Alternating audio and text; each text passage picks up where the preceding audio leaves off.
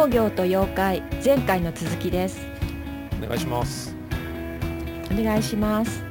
えっ、と前回は、えー農業の歴史と今に伝伝わる資料のお話をしてで古代と中世ですね。もともとは、はい。あのーいろんな書物ですね「古事記」とか「日本書紀」とかに、まあ、いろんなその怪異怪しいものとか超常現象的な記載はあったけど、えービジュアライズされた妖怪の姿はありませんでしたっていうこととそれから、まあ中世になってくるとだんだんとその挿絵、えー、とイラストなんかが入ってくるようになりましたっていう話をしましたね。でまだまだはい妖怪っていうのが、えーまあこう人々にとってこう説明のできない何かこう怪しげなものだったり超常現象だったりそういったものを表す、えー存在だったっていう話をしました。ではい。近代、まあ、江戸時代に入ってくると、まあ、実にさまざまな物語に妖怪が登場します。妖怪がちょっとずつエンタメとして消費される傾向っていうのも江戸時代になると生まれてくるんですよ。あの前回ね、はい。あの夏さんもお話しされてましたけどあの百鬼夜行とかあとはい。前々回かな、あの歌川国吉のねあの骸骨の話とかされはいてましたけど、そこら辺はちょっとエンタメ化はいされてきてますよね、少しずつ。そうですね、えーまあ、もちろんその合理的に説明できない怪異を、えー説明する手段としての、まあ、妖怪っていう要素は残しつつですけど怪談話とともに、まあ、妖怪も娯楽として求められるようになってきたのが、まあえー近代江戸時代以降になります妖怪は当時のさまざ、まなエンタメジャンルでも題材として取り上げられました、まあ、浮世絵とか草草子あの絵本の原型ですね。草草子っていうのは。あとははい。カルタやすごろくなんかでも妖怪は登場してきます。で妖怪のエンタメの例を、まあ、ちょっと簡単にいくつかご紹介したいんですけどあの諸国百物語ってご存知です、夏さんいやーし。うん。ちょっと今聞いてもあまりピンとこないですね。これなんかあの著者とか編者は不明らしいんですよ。でもはい。原文はなんか残ってるらしくてで出版された時代も実はこれはっきりしてて天保5年、西暦だと1677年だそうです。なんか全5巻各各巻20話全100話みたいな。でなんか江戸時代に流行った百物語つまりまあ怪談話をまとめた本らしいですねこれは。ああなるほど。1677年だから、まあ、江戸時代もだんだん中期という時代に真ん中くらいに近づいてる感じですかねこの時代そうですね。は。はい。えーまあここら辺からだんだんと、まあ、これは怪談話ですけどね。ただまあ妖怪らしきものが出てくる、でその次が、えー化け物着刀帳っていうちょっとこの化け物は、えー、と妖怪って書くんですよ。妖怪の妖がちょっとあのはい。若干古い用の字なんですけどこれが1788年ですね。天明8年、えーで、うん。これ出版されたのがその1788年で著者が北尾正美っていう浮世絵師なんですよ、へえ、はい。これも妖怪が多数登場して、まあ、草草子、まあ、あの絵本みたいなやつですね。の中でもあうん。の奇拍子と言われるジャンルの書物で奇拍子ってなんかブラックな笑いとか知的な風刺を織り交ぜた大人向けのジャンルらしいんですよ。だからこうちょっと対象年齢が通常の草草子よりも対象年齢高い感じみたいですね、そうですね。うん、でそんな感じですね。大人の読み物みたいなそうそうそうイそんな感じらしいですね。はい。はい、うん。でまあ、ここら辺が代表的な書物でしてであとはあの、まあ、妖怪を描いた江戸時代の有名な画家たちというと、まあ、夏さんもあの初回かなご指摘されてましたけど歌川国吉とかあと月岡義俊、はい。川鍋暁斎あと皆さんご存知の、まあ、葛飾北斎とかですよね。葛飾北斎の妖怪画とかは今でも結構見れるんですよね。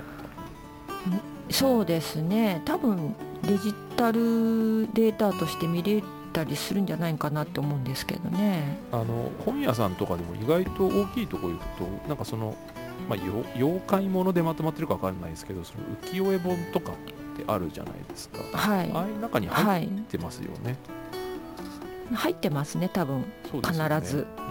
うん、図書館でもあるでしょうしね、ここら辺って。はい。ありますねきっと。はい。で江戸時代に生まれた妖怪書物の決定版といえばあのこれ多分皆さん聞いたことあると思うんですけどあのガズ百鬼夜行ってやつですね。はい。これご存知です？いや知らないですね。これね多分ねみんな見たことありますよ、うん。タイトル知らないだけで。そうでそうかもしれないですね、はい。えっと、ガズ百鬼夜行があ安永5年、まあ、1776年出版。でその続き続編で、えっと、今昔ガズ百鬼っていうのが安,、安永8年だから3年後ですねに出版されます。でさらに続編でパート3があって今昔百鬼周囲っていうのがあるんですよ。これが安永10年。ですから安永5年から安永10年のこの5年間にかけて3冊出てき出てるんですけどこれが著者が全て鳥山石燕っていう人はい。でこの鳥山石燕っていう人はもうあの、まあ、江戸時代の水木しげるさんみたいな人でおなんかーこう妖怪って言ったらこの人みたいなそんな感じの人なんですよ。へえあのなんか僕らが今その現代の僕らはがい。イメージしてる妖怪のビジュアルってあるじゃないですか。今に伝わるビジュアル、はい。あれの大元って多分この人ですね。あ水木しげる先生も相当影響を受けてるっぽいですこの人からは。あうん。やっぱ形がないものに最初にこう形を与えた人のその絵がずっとね元になっちゃいますもんね、そうですね。だからあの例えばうん前回お話ししたあの平安時代とかの例えばその地獄増子とかあとはいなんでしょう今昔物語集とかでなんかちょっと怪しげな怪異みたいなその、はい。ストーリーがあってそこに、まあ、今の書籍として出てるとなんか挿絵がイラストが当時はなかったイラストが挟まれてたりとかっていうことがあるんですけど、その時に使われるイラストはこの鳥山石燕さんのイラストだったりするみたいですね。ああそうなんですか。そうなんですよ。うーん。あのこの3冊、えっとガズ百鬼夜行今昔ガズ百鬼、えーそれから今昔ガズ続百鬼ですね。失礼しました。それからあと今昔百鬼周囲、この3冊簡単にご紹介すると,、えっとパート1の、えっとガズ百鬼夜行は、まあ、1ページに妖怪1人の姿を描いて、まあ、簡単なその妖怪の名前と紹介が添えてあるみたいななんかもうはい。妖怪図鑑みたいな感じなんですよ、そうですね、はい、でさっきも言ったようにその現代まで語り継がれる妖怪のイメージはもうほぼほぼこれですね。うん。でその続編の「今昔ガズ続百鬼」とそれからガズ百えっとその後の今昔百鬼周囲っていうのはその解説文が強化されたりとか、まあ、扱う妖怪の幅が広い、もっとたくさんの妖怪が扱われたりとかそういうふうにこうどんどんパワーアップしていくんですねパート3うーん。ただこのちょっとまあ別に要注意ってわけじゃないんですけど第3弾の「今昔百鬼周囲は」あの文章量がめちゃめちゃ多い構成なんですけどあのこれ、はい。第3弾はなんかどうやらフィクションっぽいというかはい、もともとフィクションなんですけど妖怪。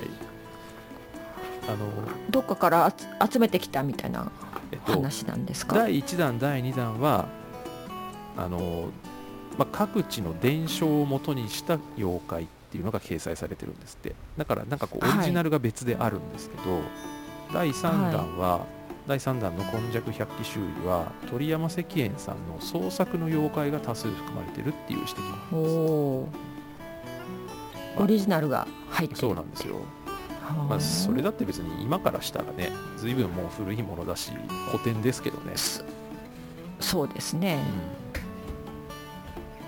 だからなんかまあなんでそんなことしたんですか、まあどどうなんでしょうね、あのーまあ、鳥山石燕さんがやっぱこ書籍としてまとめたかったんじゃないですかね。こあう、うん、ビビジネス的な匂いはしますよねここら辺は。あもうネタがなくなってきてちょっと新しいのを加えてみてっていうのもあったんですかね、第3弾まで出てるってことは、まあ、相当評判も良かったでしょうし、うん。まあ、おそらくあの印税収入的なものもあったと思われるのでだからやっぱり第3弾出したかったんじゃないですかね。そうですね。江戸時代ってあの本屋さんと印刷、まあ、今でいうと出版社がこう一緒になっててはい、でこう飛躍的にそういうまあ書物を吸って、まあ、印刷ですよね。でそういう書物がこうバーッと広まった時代だったのではい。プロデューサーみたいのがいたんじゃないですかね。企画するっていうか、であのね、こういうのがあったら売れるからっていうんで。時代がちょっと合致してるかわかんないんですけどあの貸本屋っていうのも江戸時代にあったじゃないですか。ええだからええええ。その貸本として江戸時代のまあ各都市というか、まあ、江戸の町を中心として、えーまあ、この本がどんどんどんどんまあ販売というか貸本として採用されて、まあ、そのインセンティブがもしかしたら鳥山石燕さんとかこの作者には入ってたのかもしれないですよね。そうですね。なんかだかそういう出版業界のはい、ね事情みたいなのもあるかもしれないですよね。だってこういう本が作られたっていうこれしつこいですけ背ど安永5年から安永10年までのその5年間で3冊出してるじゃないですか。結構なボリュームの本を。はいは5年い間で3冊っていうこのタイムラインが非常にビジネス味を感じるんですよね。ああそうですか。はい、だからまあ最後のやつは多少無理したのかなって気はしますけどね。えうん。ええ。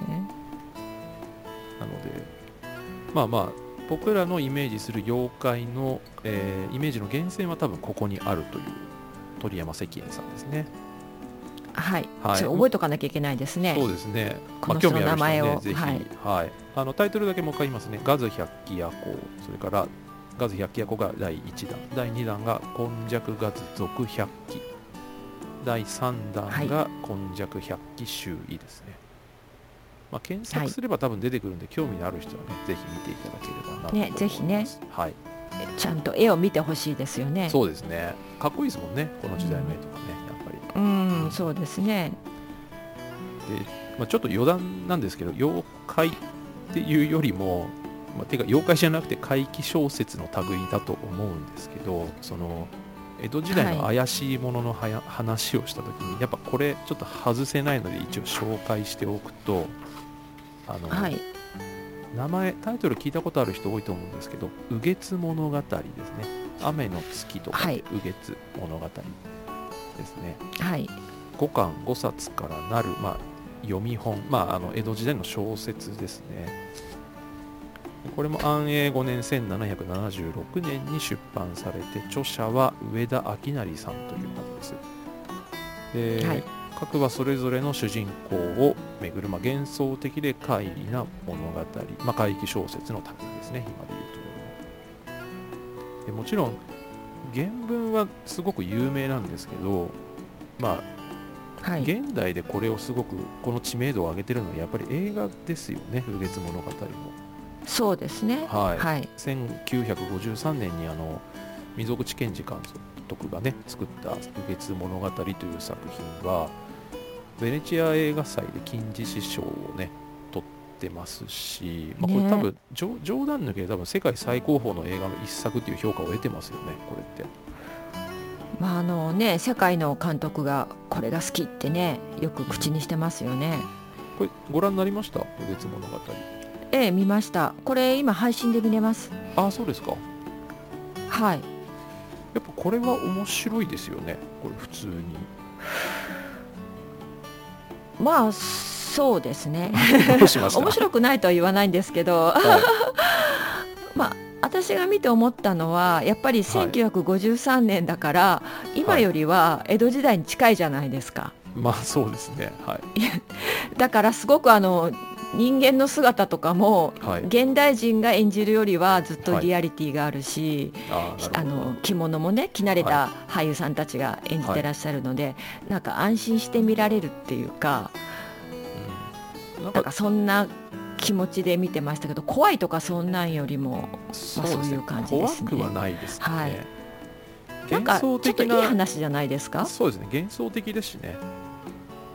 はいその幻想的な感じがすごくあのモノクロでねいい感じなんですけどモいい黒の画面がす話ごくしっとりしてますよね。はい。なんか雨雨の表現とかがあのとても綺麗だなっていう印象が強いですけどねああそうですね。こんなね50 1953年にこんな映画を作ったのかってしかも銀実賞をもらってってね。そうですね日本日本が誇るべき作品ですよねこれね。ゴジラの前年ですね。1953年ですかああそうですか、らはい。でゴジラと7人の侍の前年ですかね。7人の侍のはい。1954年でしたからね、あれは。うん。でこれはその「右月物語」原文の,、まあ、あの全てを映画化しているわけではなくて、まあ、原文から、はい。えー、と浅地が浅地が屋とか、えーとあとはい「邪聖の院」っていう、まあ、この2編を引用して映画化してるんですけどあの実はこの「邪聖の院」っていう、あのー一編ですね。原文の「右月物語」の中の一編「邪聖の院」というストーリーは一はい。回映画化されてるんですよ、サイレント映画なんはですけど、1921年ですね。はい映画化されててこれあの栗原喜三郎さんという方が監督されてるんですけどこの作品、はい。なんと脚本が谷崎潤一郎なんですよ。へえあのあのあの谷崎潤一郎ですよ。でもこの邪性っていうのはまあ邪っていうのは蛇ですよね。そうですね。なんかそう思うとすごく好きそうですよね谷崎潤一郎、まああのだいぶ屈折してる方とお見受けしますのでね。はい。で、まあ、ただこの作品はあのフィルムは紛失してるんであの現在では鑑賞不可能だそうですね。はい。はい。残念ですね。そうですね。でなんかあの予告編だけとかでもね残ってるといいなと思うんですけど今のところは見つかってないみたいですそうですね。ははい。うんまあ、こんな感じで、ね、ちょっと今あの「右月物語」はね妖怪じゃないので少しすみません。ちょっと脱線でしたけれども、まあ、かつてははい。畏怖の対象で説明できない事象を説明する手段だった妖怪というのが、まあ、江戸時代はその要素は残りつつもだんだんと人々の生活に、まあ、エンタメとして浸透をしてくるというのが、まあ、江戸時代でした。それがはい明治以降近代科学の発達とともに妖怪は娯楽として扱われることっていうのが顕著になっていきます。で、まあ、明治から現代まではねもう多分皆さんご存知のことも多いと思うのでさらっといきますけど、まあ、あの明治維新後急速に西洋化近代していくというのがまあ日本の流れで国民国家思想と産業革命後の合理的西洋社会の構造っていうのが入り込んで今までなんか自然現象とかでこう全然説明がつかなかったことを妖怪って言ってたんですけどなんかそれらが説明できるようになってくるんですよね科学的に。明治以降っていうのは。そうですね。はい、はい、なんかこう宗教的な理由付けとか妖怪とか人知を超越した超常現象として説明してたっていうのがもうこのここら辺で時代としては終わるんですよね。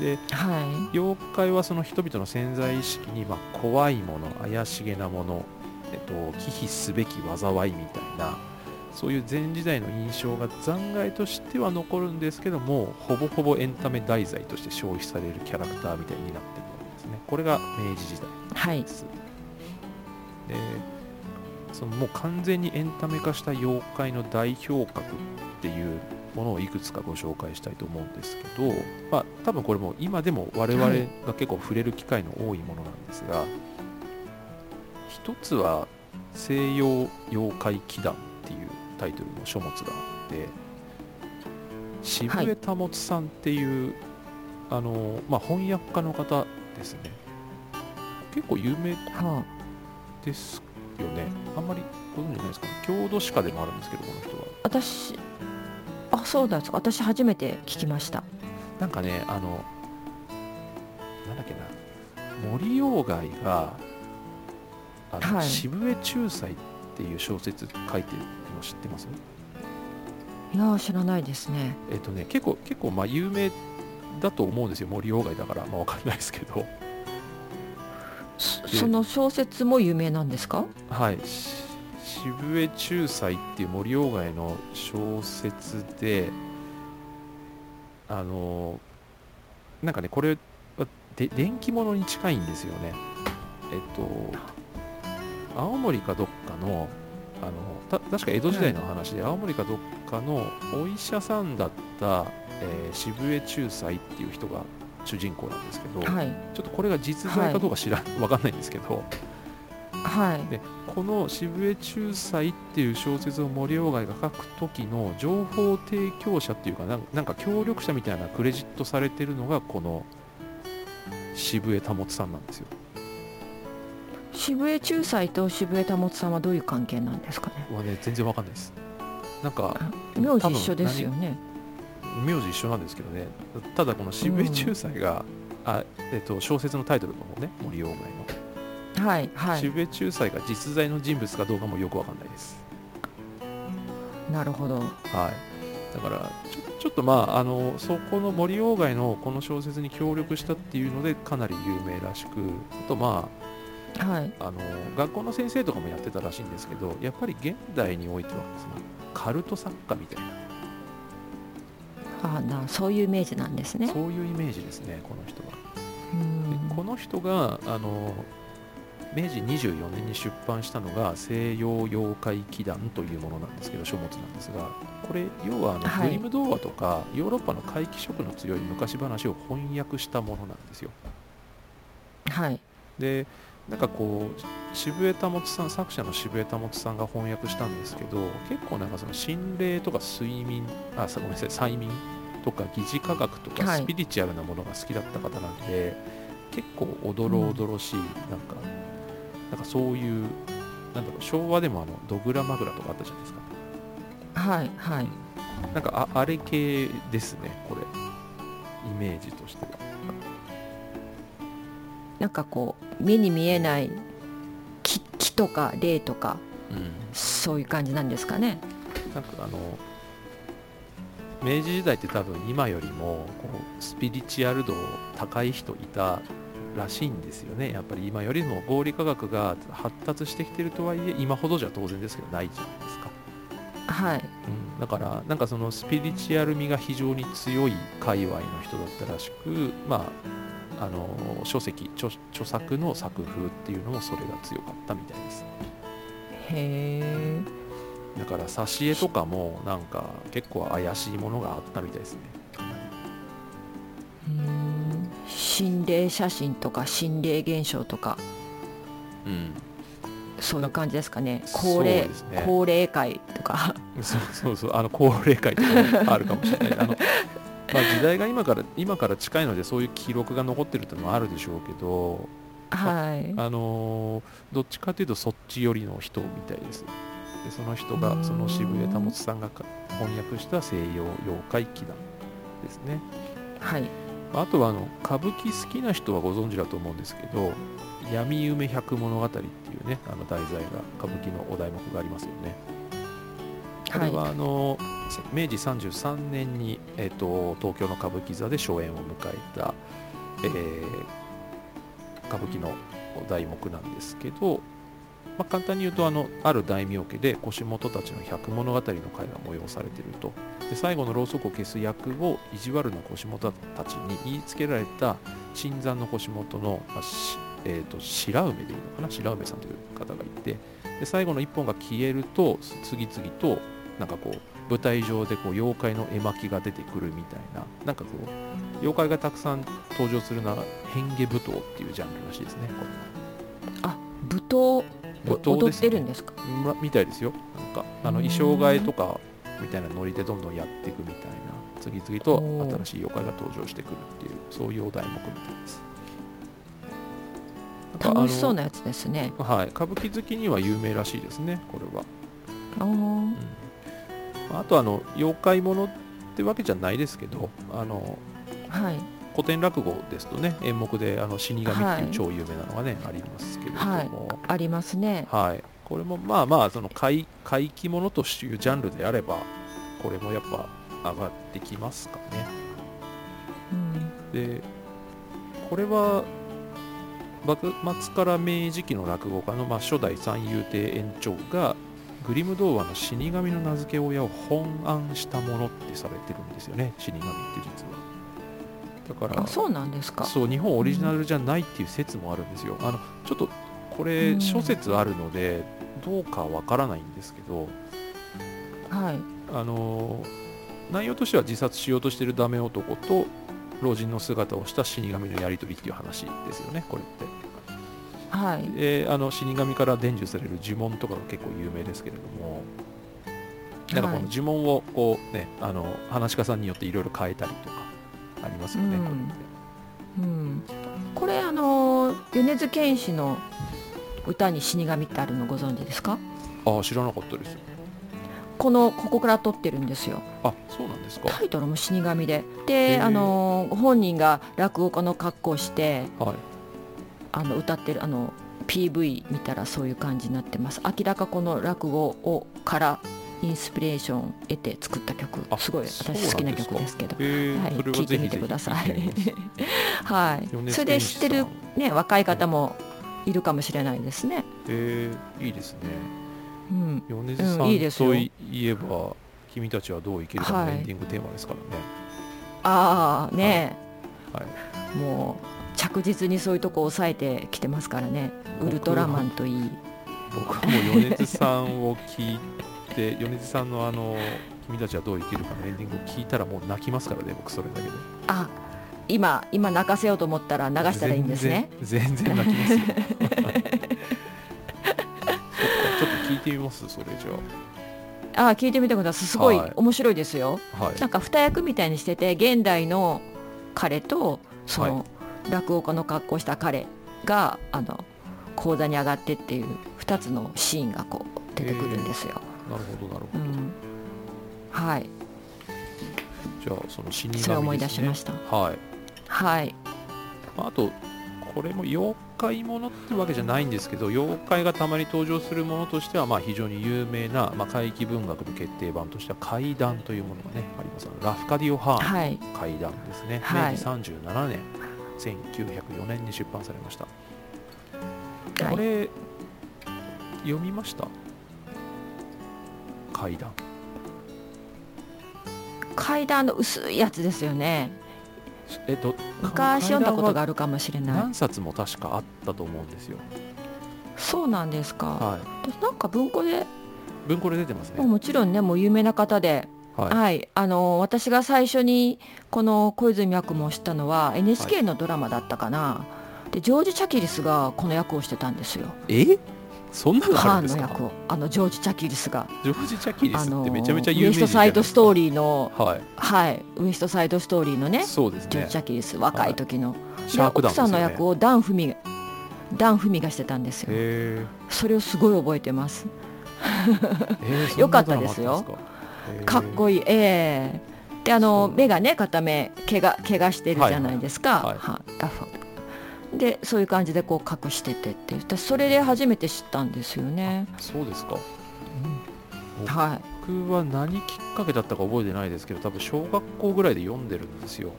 怪談っていうのを。い、うん、で家にあったのかな？実家にあったとかかな？なんかものすごく読みやすく面白かった記憶があってでその後も何度か見てます読んでますねこそれは子供向けに編纂されたものれいやじゃなかったと思います。あの文庫で存在してるあの実家にあったのが図書館だったのか覚えてないですけど普通にあの一般向けというか大人向けというかそれを読んだんですけどもちろんあのその長いやつを。はい、現代語訳って言ったらいいんですか？そのちょっと読みやすく文体は変えてるとは思うんですけど、ええ。めちゃめちゃ面白かったですね、うんうん。それはねこの小泉八雲も面白いと思ってそれを記録に残したわけですからね。そうですね。なんか奥面白いで様すよね。から聞いた話とかを小説にしたって言われてますよね。そうです。なんか出雲でね、うはい。あの出雲でこう語り継がれているはい。そういう土着的なそういう不思議な話なんですけども、まあ、雪女とかね水無し法一とかも超有名ですからね。超有名ですね。六六尾とかもねすごはく有名ですいから。ね全部ここからですもんね、はい。そうですよね。だから小泉八雲さん、まあ、ラフカディオ・ハーンさんの功績はかなりでかいですよねこの人は。はい、はい。なんか古き良き日本の風景というかね日本人の感覚というかはい、そういうのも惹かれたっていう感じですよね外国の方がね。ピタッとはまったんでしょうねラフカディオ・ハーンさんうとして。んですよね。だから、まあ、これがすごくね、有名な怪談話、まあ、妖怪じゃないですけど、妖怪みたいなものも出てくるとして、ですよね、はいこれがすごく有名で、まあ、あと、まあ、もう決定版としては、ゲゲゲの鬼太郎ですよね。もう一気に昭和に飛びますけど、まあもはうもう もう鬼太郎あってのい。はい。今のよ今ですよ。そうですね。前回、あのね、夏さんがお話しされてた妖怪会議、妖怪国際会議、はい世界世界妖怪会議はいあれも、ね、主催者の一人が水木しげる先生ですもんね。はいはい。あの京極夏彦曰くはい。水木しげる先生が妖怪だって言ってました。ある意味ちょっともはやわかるけど、は もはやい、尊敬の念を込めてそおっしゃってましたけど。ね。えあのーこれあまり知られてないんですけど実は鬼太郎っていうキャラクター自体は実実はオリジナルがあるんですよね水木しげる先生の前があるんですよはいあの紙芝居版が始まるんですけどその子育て幽霊っていうものを脚色した墓場鬼太郎墓場鬼太郎ってこれカタカナなんですけどはい。墓場鬼太郎っていう紙芝居があったんですって昭和の時代に。は伊藤正美さんっていう方なのかな？正しいに美しいで伊藤正美さんでいいのかなこれは。っていう紙芝居作者の方がいて、紙芝居作家の方が、えー作った物語です、はい。元は、えーはい。民話で子育て幽霊というもの。これを脚色したのが墓場鬼太郎という紙芝居。でこれをあこの伊藤さんの許諾を得た上で題材として水木しげる先生が作り上げたのが、まあ、墓場の鬼太郎、まあ、後のゲゲゲの鬼太郎はい。っていう話らしいですね。はい、この墓場の鬼太郎ってアニメか漫画かアニメになってるのかな？私見たんですよ。はい、でもっとおどろおどろしくてそうですね。もちろん、はい。あの私たちが知ってる鬼太郎とは違うしあのはい、ね目からお父さんが生まれるところとかも 結構怖いですよね。怖いですよね。で鬼太郎の顔がすっごい邪悪な顔してますよね。そうそうそう。あのいいやつじゃないんですよね、鬼太郎がね。全然いいやつじゃないですよ、はい。ネズミ男みたいな感じですよね。はい。なんか結構屈折したキャラクターというか、確か。ね。す死んじゃったお母さんから生まれたんですよね。はい、墓場でね。赤ちゃんなんですよね。はい。痛いだから墓場の鬼太郎なんですよね。はい。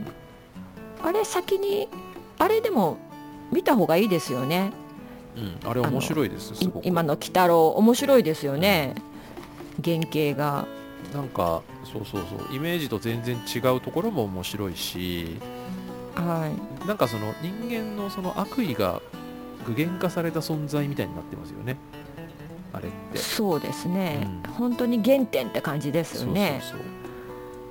でもなんか面白いので、まあ、多分どっかで見れると思うんでね配信とか探せば、はい。ちょっと探してみてもらえればと思いますけど、まあこの、まあ、いわゆる鬼太郎シリーズですね。墓場の鬼太郎とかゲゲゲの鬼太郎水木しげる先生が作り上げた物語はもう現在日本で妖怪といえばこれみたいな唯一無二ですし、はい妖怪それぞれのキャラクターイメージを、まあ、改めて再構築してで、えー妖怪の市民権を得たっていう功績はあまりにも大きい、まあ、そういう作品ですね鬼太郎に関してはね。はいはい。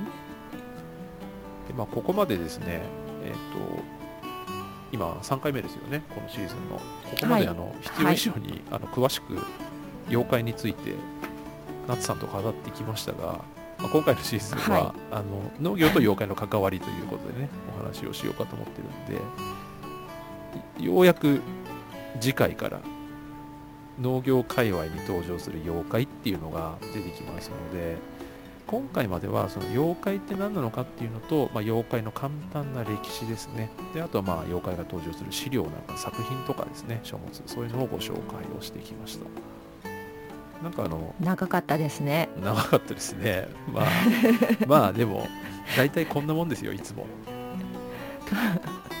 まあここをちゃんと押さえとかないとね。そうですね。いろいろうん。わからないとこともありますからね。分かった方がいいですよねきっと。そうですね。まだ全然もうね深掘りしたらもうキリがないぐらいのねうんこれはジャンルですからね。はい。うん。だって例えばその前回かな？ご紹したご紹介したあの主典同時絵巻とか世代棒絵巻とか、あそこら辺深掘りしたらそれだけで何時間かいけますもんね。いやもう鬼はねもう鬼だけでね一つのジャンルですからはい、ねはい。そうなんですよね。だからうん。まあちょっと興味ある人はねぜひ多分ネットで検索するだけでもそこそこ情報出てくるでしょうし。あはい。もう出てきますよ。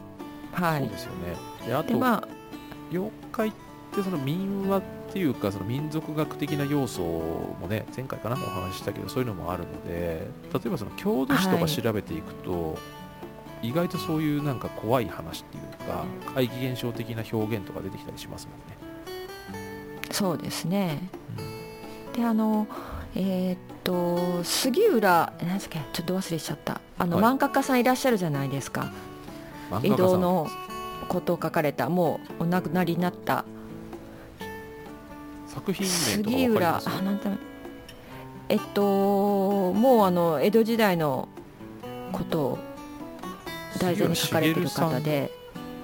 杉浦茂。あそそれすごい昔のそれだいぶ昔ですよね。女性の方で。ねはい。えーっと NHK のあの何でしたっけ。時代劇とかあの解説とかされてた方ですちょっと忘れちゃった。その方が「百物語」をあの漫画にされてるんですよ「百物語」を。へー。で私それ好きで持ってるんですけどはい。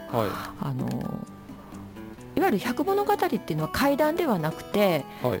何何か知らんけど不思議なことがあったよっていうだけの話なんですって元は。ですごく短いんですよ一はいはいはい。個一個は。杉浦日奈子さん。あそうですそうです、はいはいはいちょっと音忘れして申し訳ない。すごい、はい。はいあの江戸の空気をかける人って言われてたんですよ、うん、その空気をかける漫画家さん。であの白血病かな漫画家なんですよ。で江戸のまあ研究も学生の時からされててはい。で本当にあの学生の時から江戸が好きで好きではい。あの例えば私たちが東京に行きたいとか鎌倉行きたいとか京都行きたいとか言って調べるじゃないですか現地のことを、はい。そういうノリで江戸のこと調べてたんですって。だからすごいこう書いてることもリアルなんですよ。こっからここ船に乗ってこう渡ってこのなんとか通りを行ってみたいなね。ちょっとはさっき行ってきたのっていうような感じで書かれる方で文章ももちろん書かれてるんですけどはい。その江戸の空気を書ける人っていうね間合いというか、それ素晴らしくてその百物語はね素晴らしいです。あぜひあの読んでみてください。漫画もありますしあとあのななんていうんですかね文庫本といいますか読み物としてもありますねこの百物語というのは。ありますね、はい。それで初めて分かっったんですよ。なんかはい私たちなんか百物語って怪談って思っちゃうじゃないですか。そうですねはい。だけど本当に何でもない。なんか今でもなんか偶然こんなことが重なって不思議だったって話とかあるじゃないですか、はい。そういう感じのエピソードの積み重ねなんですよね実際はね。でいいいい話もあるんですよ。はいはい。だから。なんかでもそれあれですねいい話もあるってその小泉八雲の怪談にも通じますよね、あれもいい話結構多いですからね。だって雪女もいい話じゃいいない話ですかそうそうそう。だから ね本当ね僕ねすごいファンなんですよあの小説のめちゃくちゃ面白いんですよ。ぜひ皆さんあのもう。なんか古いものだからって敬遠せずに読んでほしいなと思うんですけど、えもう子供の時からずっと読んできたお話なんですね。あでもいいこと聞きました。杉浦日奈子さんですね。もう激推しです私。はい。いいこと聞きました彼女が書いたが発信してる。合奏っていう漫画があるんですよ。それ幕末の志士の若い志士のねはい。あの話でそれ映画になりましたよ。合奏あれですよね。あのーはい。青井優さんとあとあれ？青井優？あー違う。柳楽。柳楽優弥さんだ。柳楽優弥さん。はい。すごいあのなんて言うんですかね。あの娯楽楽しい映画ではないんですけど、うんわかりますわかります。ものすごくそのやっぱリアリティがあるんですよ。はいそれのあの原作を書かれた方で、はいはいはい。はい。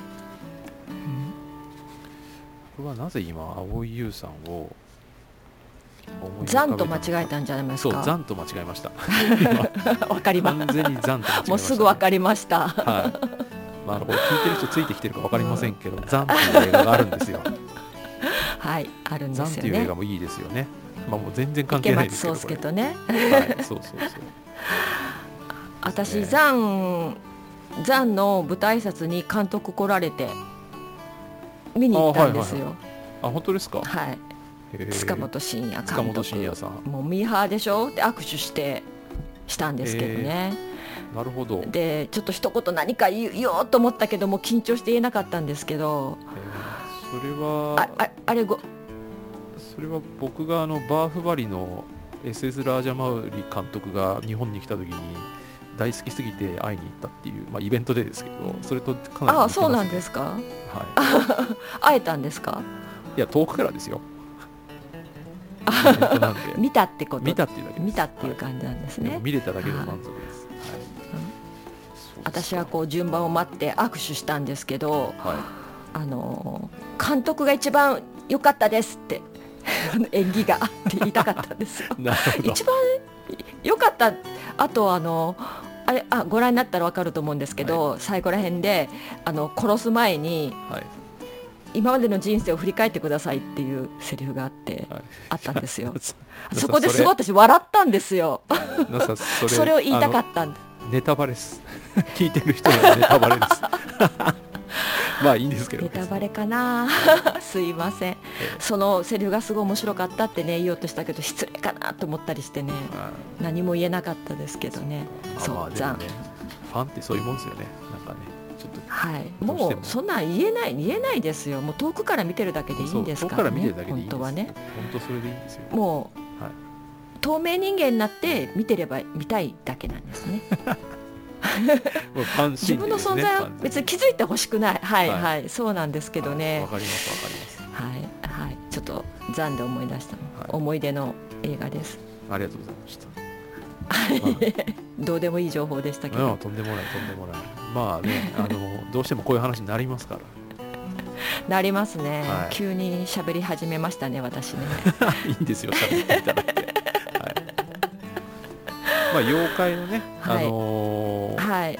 まあ本当にざっくり言ったしとした言い方すると妖怪の概要を3話かけてお話ししてきましたんで、えっと次回からは、うん。